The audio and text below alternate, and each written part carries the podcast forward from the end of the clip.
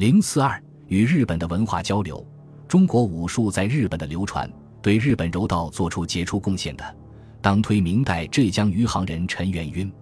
他曾在以拳术著称的少林寺学习过，东渡日本后，住在江户国昌寺，向浪士三浦于次右卫门、基备次郎左卫门、福野七郎右卫门等传授少林拳法，这就是日本所谓的起道流柔术的发端。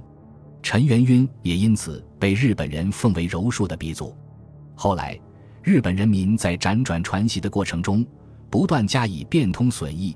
从而创造出柔术这一驰名世界的体育运动项目，这是明代中国文化对日本文化的又一大贡献。此外，明代传入日本的中国文化还对日本音乐、戏剧、教育、印刷、纺织等的发展做出过贡献。日本文化对中国的影响，日本文化在这个时期取得了长足进步。中国人民对日本文化的成果。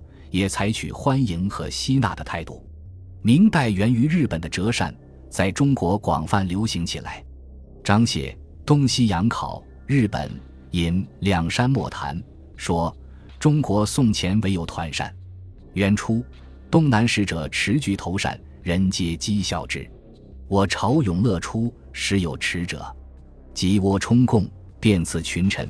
内府又仿其制，天下遂通用之。”陆深《春风堂随笔》说：“今世所用折叠扇，一名巨头扇，永乐监使盛行于中国。随着日本折扇的流行与仿制，杭州、苏州、温州等地的红金扇、乌油描金扇、这红器画扇等的制作，都受到日本倭扇艺术的影响。日本泥金漆画的制作技术，也在明代被引进中国。东西洋考日本。”引两山莫谈说泥金画漆之法古亦无有。宣德时遣漆工至倭国传其法已归。郎英七修类稿卷四十七也说：天顺间有杨勋者，精明七里，各色居可合，而于倭漆尤妙。其漂霞山水人物，神气敲动，真描写之不如。欲久欲仙也，是号杨倭漆。如指器皿。亦珍贵。杨勋又名杨轩，号景和，吴中人，出生于漆器世家。日本的软瓶制造技术在明代也传入中国。郎英《七修类稿》卷四十五说：“软瓶风起自本朝，因东夷或贡或传而有也。阮屏风弘治间入贡来使送这镇守，行人遂能。”东西洋考日本也在宋时贡画屏风。今亦有入中国者，画金银器如打成铁铸。日本的倭缎和兜罗绒生产技术也在明代传入中国，对中国产生过一定的影响。田汝成《西湖游览之余》卷二十三曰：“兜罗绒者，琉球、日本诸国所供也。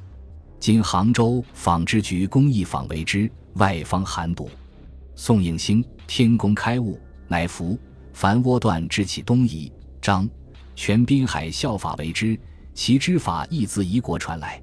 制作精良的日本倭刀也很受中国人的喜爱。张燮《东西洋考》日本说：“倭刀甚利，中国人多与之。其精者能卷之始源，盖百炼而绕指也。”宋应星《天工开物》五金说：“其一刀剑有百炼精纯，至日光炎下，则满是辉耀者。”天工开物，锤断又曰：“倭国刀背阔不及二分许，架于手指之上，不负七道，不知用何锤法。中国未得其传。”田汝成《西湖游览志余》也描述说：“钱塘文人少有一剑，以十大钉钉铸中，用剑挥之，十钉皆断，引如称星，而剑锋无损。曲之如钩，纵之复直，非常铁也。”日本曾从葡萄牙人那里学会制造和使用鸟铳，后来中国从倭寇手中缴获这种武器，从而学会了制造和使用技术。狼鹰《七修类稿》说：“嘉靖间倭入内地，有被擒者，并得其铳，遂令所擒之倭教演，中国遂传其法，今且遍天下云。”本集播放完毕。感谢您的收听，喜欢请订阅加关注，主页有更多精彩内容。